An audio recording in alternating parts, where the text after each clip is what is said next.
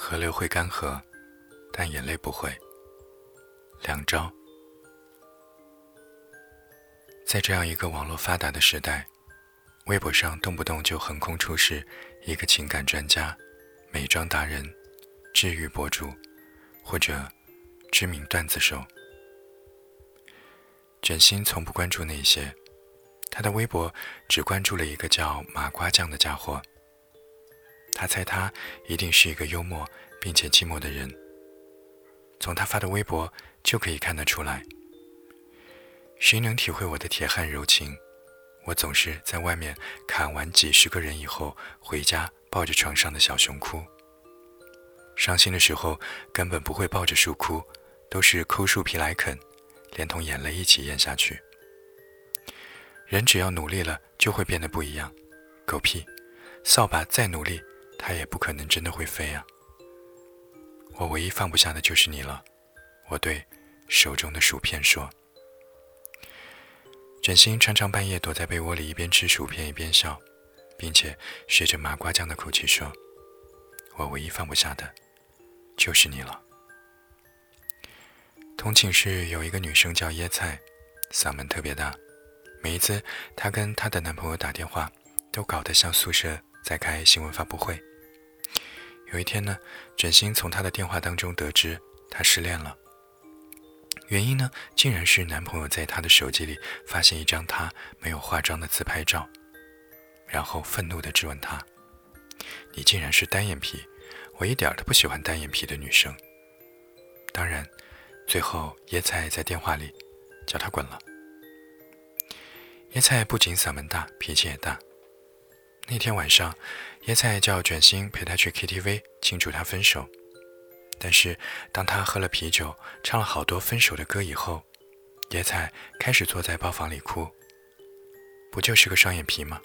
我去你大爷的双眼皮！哭到后来，椰菜饿了，但是 KTV 里负责做夜宵的人请假了，所以那晚并不提供熟食。但是椰菜不讲理，明明平时来就有，为什么今天就没有啊？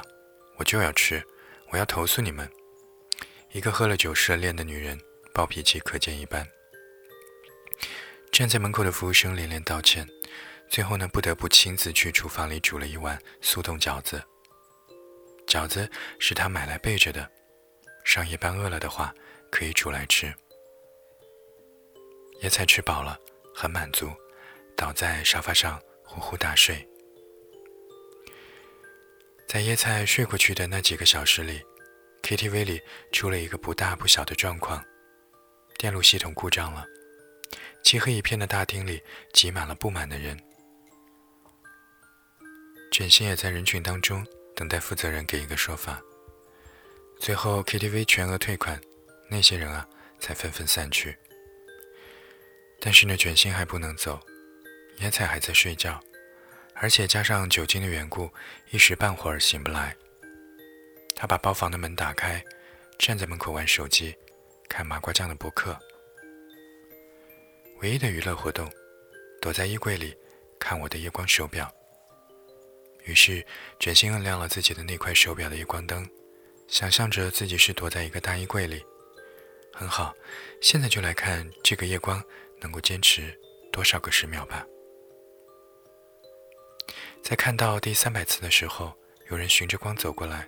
问：“你为什么还没有走啊？”是那个煮饺子的男生，他是来检查包房的。我我朋友还在睡觉，真心说。哦，我可没在饺子里放安眠药啊！他笑起来。男生自我介绍说他叫圆规，带着卷心去了天台。他说那里可以看到这个城市最美的星空。可是上去之后呢，哪里有什么星星啊？连月亮都看不见，不过风倒是吹得人很舒服。你为什么叫圆规啊？因为我走路有点外八字，上中学的时候就有人这么叫我。卷心看着这一只一米八的大圆规，好想笑。他总是被类似这样的东西给戳中笑点。后来卷心得知，圆规呢是一名大三的学生，在这一所 KTV 当中做兼职。后来他们交换了电话，圆规还给卷心一堆打折券，说：“以后常来，还可以附送饺子哦。”卷心所在的这所大学最不缺的就是美女，因为是艺校，所以很多学生都在外面接了活，比如演出、唱歌、车模等等。卷心呢长得不高，但是皮肤很白，走在路上常常被人问：“你是混血儿吗？”如果说不是，那些人通常都会觉得他在骗人。后来问烦了，他就告诉他们说：“是的，我爸爸是中国人，我妈妈是乌克兰人。”他们就会恍然大悟，难怪长得这么漂亮，原来是混血儿。因为长得好看，身材瘦小，所以他在模特圈当中很受欢迎。当然不是需要走 T 台的那种模特，是淘宝店的模特。她常常被打扮成各种造型，文艺的、小清新的、复古的、日式的、僧女范儿的，偶尔呢也会拍拍婚纱照。然后呢，在拍摄空档，她就掏出了手机自拍几张，发到微博上。反正呢也没什么粉丝，所以她的自拍都是一些搞怪的、扮鬼脸的照片。但私底下呢，卷心是一个极其不喜欢化妆的女生，连裙子都不怎么穿。她最喜欢的是搭配宽大的 T 恤加牛仔裤，再套一双人字拖，省时又省事儿。有一次，一个开淘宝的大叔看了卷心拍的照片，觉得非常好，他家的衣服卖到脱销，于是想请他吃个饭，表示感谢。他们约在披萨店，卷心先到了，坐在椅子上等大叔。可是大叔转了好几圈，最后对着素颜的卷心说：“照片里的人真的是你吗？完全不一样，照片要好看多了。”卷心后来才知道，那个大叔啊，其实原来是想追她的，但是看了真人以后呢，被吓跑了。不是说卷心丑，而是离他心目中的样子有点差距。他跟圆规讲起这件事儿的时候呢，圆规用勺子挖着碗里的冰粉，仔细地打量他，说。真的，你化妆之后，整个人起码老了五岁。那是成熟啊，你懂不懂？成熟就是老呀。卷心竟然无言以对。那个时候，他们坐在一家小吃店里，这是圆规最喜欢的一家店，因为有冰粉卖，跟家乡吃到的味道一模一样。能在他乡吃到故乡的美味，真的很难得。他们呢，已经约着来吃过好几次了。上一次 KTV 事件之后呢，野采一直念念不忘圆规的饺子，所以后来经常去唱 K，一来二去，他们成了朋友。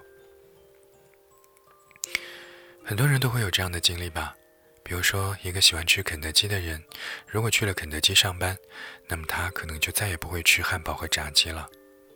同理，如果一个喜欢唱歌的人在 KTV 当中做事儿，每天都被那些魔音贯耳，大概也不会那么的想唱歌了吧。但是呢，圆规是个例外，他特别喜欢唱歌，而且真的唱得很难听。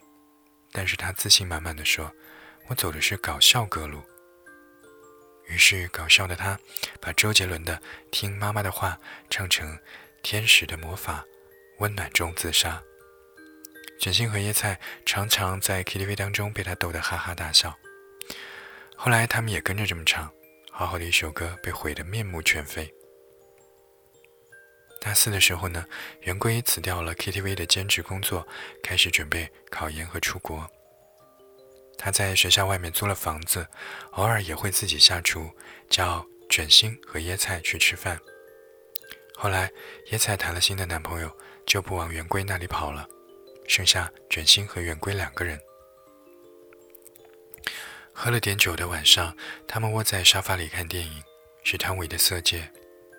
看到王力宏出场的时候，两个人扑哧一下就笑了，想到了 KTV 里面恶搞的日子。戏里的汤唯是真的美，圆规觉得卷心其实，在某一个角度上来看很像汤唯。